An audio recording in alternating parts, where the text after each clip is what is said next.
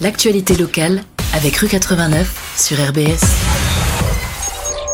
Et demain c'est férié, donc euh, exceptionnellement c'est euh, à jeudi 17h qu'on fait la chronique Rue 89. On est avec euh, Pierre France. Salut Pierre. Salut. Enchanté, bienvenue sur RBS. On va parler euh, de, de l'actu de la semaine, enfin de la petite semaine du coup entre lundi euh, et jeudi. On va forcément parler bah, des mouvements sociaux en ce moment, ça prend beaucoup de place. En ce moment, tu as ton équipe qui est sur le, le rinté, sur le terrain. Exactement, exactement. Oui. On a, on a Thibaut euh, Vetter, Ronnie, on avait même notre stagiaire euh, Camille Ganzer et puis euh, Guillaume Kremp à la rédaction en chef et à la réception de tous ces éléments, parce qu'effectivement, on essaye de, couvrir le mouvement social. avec le plus de proximité possible. Et puis, on se rend compte que les, les comptes rendus en direct sont bien appréciés et euh, par ceux qui manifestent afin de, de- de voir euh, peut-être euh, comment ils ont vécu cette journée, si c'était raccord avec ce que, ce que nous on a pu remarquer, et puis aussi par tous ceux qui peuvent pas manifester et qui, euh, qui ont envie de, de savoir comment ça se passe. Et euh, donc voilà, donc c'est un, c'est, c'est une forme de journalisme à laquelle on n'est pas forcément euh, très habitué, tu vois, euh, qui, est, qui est très direct, très en surface, très compte rendu. Ou souvent c'est plus des, des longues enquêtes euh, voilà, des, qui durent pendant plusieurs semaines, voire des mois. Là c'est vraiment du live. euh, Voilà, c'est du, c'est du live euh, très en direct, euh, donc euh, avec, avec une exposition aussi. Ça, ça prend beaucoup de ressources, ça prend beaucoup de moyens, ça prend beaucoup d'efforts. Euh, C'est vrai que quand on a passé une journée à, rendre compte comme ça, euh, minute par minute, on est rincé après. Euh, mais nos lecteurs, l'audience et, même nos abonnés nous en sont reconnaissants, donc on, donc on, le fait bien volontiers. Qu'est-ce qu'il en ressort là de la dernière, donc pas celle d'aujourd'hui, là on est en plein dedans, de la dernière et celle d'aujourd'hui Est-ce que vous avez senti déjà une différence, un- une différence d'intensité peut-être dans la manifestation? Bah, alors, c'est là, actuellement, là, aujourd'hui, euh, on se rend compte qu'il y, a- qu'il y a des forces euh, contestataires euh, radicales euh, que, et, euh, avec des, des gens qui sont tout habillés en noir et euh, qui, qui se réunissent au sein d'un black bloc. que dans tu les... peux juste nous, nous parler, juste de définir le black bloc ce Ouais, bah, en- alors c'est pas, c'est pas, c'est pas une définition très, très établie, mais en, en gros, c'est, euh, euh, c'est des gens qui, euh, qui s'accordent pour mener une forme violente de la contestation, Mhm. euh, notamment euh, contre l'ordre public et, euh, et ses représentations. Donc, on a d'abord les policiers. et puis tout ce qui représente le capitalisme à leurs yeux. Donc tu as les banques, Les vitrines, la, publicité, les, les vitrines si, euh, si c'est perçu comme des, euh, un peu du luxe ou ce genre de choses, d'une manière générale la consommation Mhm. et le capitalisme. Quoi. Euh, donc c'est des, des, des éléments un peu radicaux, donc il y en a toujours un petit peu, etc., en fin de manif, etc. Mais là, euh, aujourd'hui, euh, on a constaté un, un- un black bloc très nombreux euh, et, et particulièrement organisé et déterminé, Mhm. ce qui est, ce qui est pas euh, courant à Strasbourg. Que la lutte s'organise comme ça de manière euh, vraiment un peu plus disciplinée, avec euh, des, des, des Alors forces, ça, c'est la lutte radicale, on va dire. hein. C'est Mm. euh, c'est pas c'est pas la lutte sociale. les, les- les syndicats euh, revendiquent pas ça du tout. Parce que d'une part, la lutte s'organise dans la durée. Euh, et sur la lutte sociale, donc et ça c'est l'objet d'un article qu'on a fait paraître aussi cette semaine, et qui montre qu'effectivement il y a, il y a un réseau d'avocats qui se met en place, un réseau de soignants qui se met en place, euh, des systèmes de solidarité avec des caisses de grève, etc. mhm. Donc ça, c'est une forme d'organisation de la lutte sociale, tu vois, qui se, qui se met en, en place au fur et à mesure que le, que le mouvement s'étend. Mais effectivement, si tu, si tu prends le, le volet radical de la contestation, là, effectivement, euh, il semble qu'il y ait une, euh, une organisation qui, qui progresse également. Ouais. On en parlait avec Thibaut Vetter la semaine dernière. Alors bien sûr, tout part, enfin en tout cas l'élément déclencheur, c'est la réforme des retraites. Mais là, on, on part dans des dimensions un peu plus euh, crise démocratique. Quoi. Il y a des, des, euh, mobilisations qui sont même plus forcément juste pour les retraites, contre les retraites. Là, c'est plus euh, d'une manière générale contre euh, l'État. Quoi. Contre, ouais, contre le coup de force de l'État, ben ça c'est ça c'est effectivement c'est c'est vraiment de plus en plus mal perçu quand euh, euh, le- l'exercice euh, républicain n'est même plus possible en fait. C'est-à-dire que parce que effectivement euh, ce qui a été vraiment très très mal vécu c'est l'usage euh, de, de l'article 49.3 de la Constitution, Oui. alors qu'on était déjà dans un cadre euh, euh, parlementaire extrêmement euh, restreint où il y avait une procédure accélérée. On a fait voter une réforme des retraites sur euh, un projet de loi de finances de la sécurité sociale, donc un, petit peu, un petit peu vite fait. on a limité le temps de parole euh, euh, des, au Parlement. Euh, on, a on a fait une commission mixte paritaire pour éviter des allers-retours entre l'Assemblée nationale et le Sénat. Enfin, il y a eu des raccourcis démocratiques qui ont été pris au, à, à, peu près toutes les étapes de la réforme des retraites, alors que ça concerne absolument tout le monde mmh. et que les, les sondages montraient quand même une opposition forte euh, ce qui normalement euh, est important dans un pays démocratique. Donc quand le 49.3 est arrivé, ça a été euh, perçu comme un ultime affront et ça a radicalisé pas mal euh, de gens qui se sont dit, en fait, ce gouvernement ne nous écoute pas, mais en plus, il nous envoie euh, une forme de, de, l'ECRS dans la rue mhm. et le 49-3 au Parlement. Quoi. Donc ça fait un cocktail euh, un peu explosif. Voilà, voilà c'est ça. Et, et, tout de suite après, il y a eu aussi Sainte-Soline, où là, il y avait quand même des, des, une manifestation dans les champs, donc absolument rien à à, détruire, à, dégrader, etc. Et il y a eu un déploiement de, 3500 gendarmes, 5000 mm. grenades tirées en deux heures. Enfin, des images assez impressionnantes ah euh, qui ont beaucoup tourné. Voilà, et donc ça, ça ces, deux, deux événements euh, euh, mm. se conjuguent pour, pour mettre en place une forme de raidissement. Et puis là, on, a, on pensait que c'était la fin, mais en fait, non, c'est, on, on, progresse toujours plus vers, le, vers ce raidissement avec, avec Gérald Darmanin qui, euh, qui refuse de, de, de, voir un, quelconque problème dans, dans l'emploi de la force et qui euh, se met à contester la légitimité même des contre-pouvoirs. Là, euh, là, il a pris la parole contre la, la Ligue des droits de l'homme, qui est un organe... oui, il a, par, il a parlé de leurs subventions, c'est ça? Oui, c'est ça. Il, il, a, il a parlé de leurs subventions comme si elles étaient soudainement illégitimes hmm. parce que la Ligue des droits de l'homme a fait un travail euh, de, vérification de tout ce qui s'est passé à Sainte-Soline. Quoi. Donc il y a des polémiques au niveau national et localement, vous êtes revenu euh, avec une enquête de Maude de Carpentier sur un soir, c'était lundi 20 mars euh, à Strasbourg.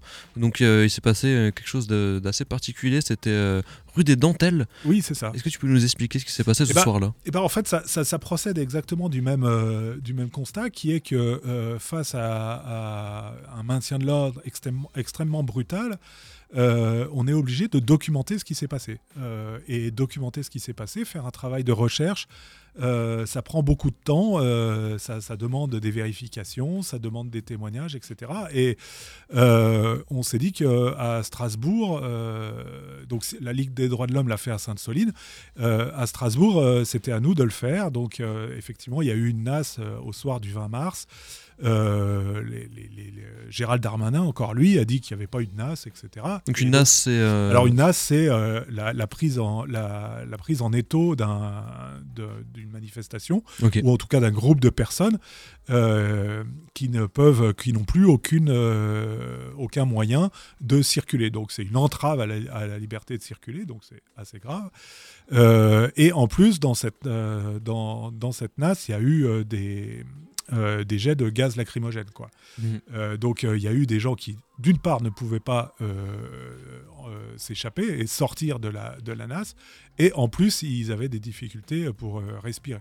Donc ils ont vécu une dizaine de minutes de l'enfer, et, nous, on a documenté, donc en recueillant tous les témoignages vidéo, et en allant voir les personnes qui étaient sur place, etc., et en leur demandant de nous raconter euh, ce qui s'était passé. Donc on a documenté vraiment minute par minute mhm. euh, cet événement, et donc on a prouvé par les faits euh, qu'il y a bien eu une NAS de fait. on n'est pas en mesure d'affirmer que c'est une NAS euh, qui a été mise en place euh, de manière consciente par les forces de l'ordre. Euh, peut-être peut que, ça s'est fait dans la précipitation. Voilà, peut-être que ça s'est fait dans la, dans la précipitation et que les, les éléments qui étaient au nord de la rue et les éléments qui étaient au sud de la rue n'étaient peut-être pas au courant. mais en tout cas, il y a bien eu une NAS et, et, à un moment où il y avait du gaz lacrymogène. Donc ça a été très dangereux pendant quelques minutes et en tout cas extrêmement traumatisant pour toutes les personnes qui étaient présentes. Ouais. J'ai l'article devant moi, effectivement, on voit le, défilé, il y a des photos, on peut retrouver des vidéos, il y a aussi des screens de, de SMS entre personnes qui étaient bah, un peu prises en étau. Donc, et alors, et alors si tu veux bien me rappeler la date de publication de, cet article, c'était 3 avril. 3 avril voilà. Et tu vois que la manifestation dont il est question, c'est le 20 mars. Donc il nous a fallu longtemps, bah, voilà, quasiment 15 jours pour euh, et c'est le temps qu'il faut en fait. Hein. c'est euh, euh Maude a travaillé vraiment à temps plein là-dessus pendant deux semaines pour retrouver les gens, pour retrouver leur, les qu'ils acceptent de témoigner, vérifier la véracité, aller les voir, etc. confronter absolument tous les témoignages pour être sûr que qu'ils soient proches de la de la des faits. Mhm. donc voilà, tout ça prend prend beaucoup de temps et euh, et, c'est vraiment le rôle d'un média comme le nôtre euh, de, de, faire ce genre de travail. Donc on, on est assez content d'avoir pu le faire. L'article marche plutôt bien quand même, 13 euh, 000 visites. Donc, En plus, on l'a mis en gratuit, on a fait une petite opération marketing dessus. Euh, une trentaine de personnes se sont abonnées, euh, parce que cet article était en, abonnement, mhm. euh, et une trentaine de personnes se sont abonnées, et on avait dit que si 30 personnes s'abonnaient, on le passerait en gratuit. Donc voilà, maintenant il est gratuit. que ça ne vous empêche pas de vous abonner pour soutenir l'existence de ce travail, bien sûr. Toujours, donc si vous voulez voir ce qui s'est passé cette nuit-là dans la petite rue des Dentelles, ça se passe sur votre site internet gratuitement pour, pour le coup. On va passer à un autre sujet que vous avez traité cette semaine. C'est un sujet plutôt fait divers, une me disais hors antenne que c'est pas le genre de sujet que d'habitude vous traitez, mais voilà, c'est en rapport avec euh, ce qui s'est passé au Café Bretel, qui a fermé une journée après une agression. Ouais, après une, euh, une agression euh, particulièrement violente. et, et c'est vrai que nous, à rue 89 Strasbourg, on ne traite pas le fait divers dans, dans, dans, son actualité, c'est-à-dire que s'il y a une agression, on va pas en faire un article, hein, on le déplore comme tout le monde bien sûr, mais euh, on ne fait pas des, articles ni sur les accidents ni quoi que ce soit. Euh, en revanche, euh, on s'intéresse à ce que, ça, ce que ça révèle. Donc ça, ça nécessite de prendre un peu plus de temps, etc. Et là, entre les lignes du post sur Facebook du, gérant du Café Bretel, il y avait le fait que, que ses employés se trouvent en proie à une forme de, racisme décomplexé. et c'est ce qui nous a décidé à, aller le voir pour qu'il nous raconte euh, un, petit peu plus en détail euh, ce qui s'est passé. Alors il se trouve que sur cette agression-là, c'est n'est pas tout à fait le racisme, mais c'est euh, quand même ce qu'il raconte. Il dit que ça fait partie des, des, des, motifs invoqués pour agresser son personnel. Et c'est vrai que là, nous, c'est quelque chose qu'on ne laissera pas passer d'une manière générale quand il y a des formes d'expression publique comme ça, euh, euh, de racisme ou, euh, d'agression sexiste, etc. là, on considère que c'est un problème de société et qu'il est important de les dénoncer. Voilà. Et ceci dit, c'est vrai que la, violence verbale et physique dont ont été victimes les employés ce jour-là, le dimanche, là, elle est inacceptable tout autant. Et donc en signe de protestation, ils ont euh, ils sont fermés, euh, ils ont fermé la boutique euh, le mardi, bah, ce mardi 4 avril. Et on peut retrouver les détails de l'article de Thibaut Vetter. On va passer au dernier sujet dont tu voulais parler aujourd'hui, Pierre. On va parler là plutôt du milieu catholique catholique bien catholique quoi. Ouais, c'est ça. Bah, c'est-à-dire que ça c'est là actuellement il y a c'est un peu le, diocèse de, Strasbourg euh, et d'Alsace euh, est un peu dans une zone euh, grise, puisque d'après d'après d'après ce qu'on sait ou en tout cas d'après ce qu'on croit savoir parce que l'église n'est pas un milieu très ouvert sur sur la parole et sur la communication mais il y a eu une enquête apostolique qui a été menée euh, au diocèse de Strasbourg. Euh, il y a eu euh, une autre enquête qui était menée sur les, faits de, silence face à des agressions sexuelles. et puis, quelles sont les conséquences de ces enquêtes? Eh bien, finalement, on n'en sait rien.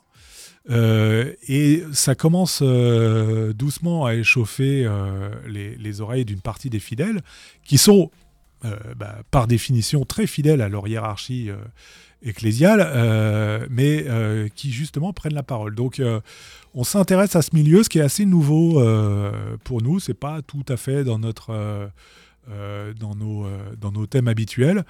Euh, mais encore une fois, comme euh, comme comme c'est un univers où il y a besoin euh, d'un contre-pouvoir, eh ben on est là et on écoute les gens et ça fait deux trois articles qu'on a publiés sur le diocèse de Strasbourg là dans les deux semaines là. Vous parliez aussi à un moment, alors je sais pas si c'est forcément lié, mais de, de sorte de réunion un peu anti-IVG et tout, un peu lié aussi à ce milieu-là. quoi. Bah c'est ça, c'est-à-dire c'est qu'il y, y, a un raidissement en fait avec depuis depuis que mon, monseigneur Ravel est, est, aux, commandes du, diocèse de Strasbourg, euh, puisque Monseigneur Ravel est arrivé avec une réputation euh, de, catholicisme euh, traditionnel, très ancré contre, contre l'IVG, et puis là en ce moment contre l'euthanasie. Mhm. Et et on, le soupçonne d'avoir d'être d'être conciliant avec les les mouvements de cette enfin les mouvements euh, de, cette, euh,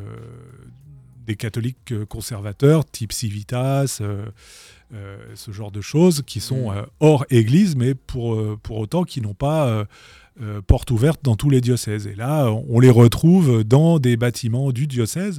Mm-hmm. Donc ça, ça, ça suggère qu'ils sont les bienvenus. Et ça, c'est assez nouveau dans le diocèse de Strasbourg, qui est traditionnellement plutôt démocrate chrétien et euh, euh, assez avec une forme d'humanisme rénant et donc euh, pas forcément prompte à aller chercher des, des poux aux homosexuels contre l'IVG ou ce, ce, genre de trucs. Quoi. Donc une série d'enquêtes qu'on peut retrouver un peu sur ce milieu-là, si on peut dire. Donc voilà, 17h21, là, en direct, on peut suivre euh, les manifestations. Et là, 17h15, ça vient de tomber sur votre site. Euh, dans la Banque Société Générale de la place de la Bourse, il y a des participants au Black Bloc qui sont entrés dans l'agence et ont détruit les ordinateurs euh, à l'intérieur. Donc là, ça rentre carrément dans, dans les banques. Ouais, mais là, ils sont, ils sont, ils sont particulièrement nombreux et particulièrement déterminés aujourd'hui. Là. Mm-hmm. là, en termes de, de, de, masse du Black Bloc, euh, c'est des images qu'on n'a pas vues à Strasbourg euh, depuis 2009. Quoi. Effectivement, c'est très très vénère. Euh, donc voilà, un, beau week-end de Pâques en tout cas qui commence. Merci à toi Pierre. On te retrouve peut-être la semaine prochaine ou avec un, un autre collègue de rue 89. Ciao ciao. À bientôt.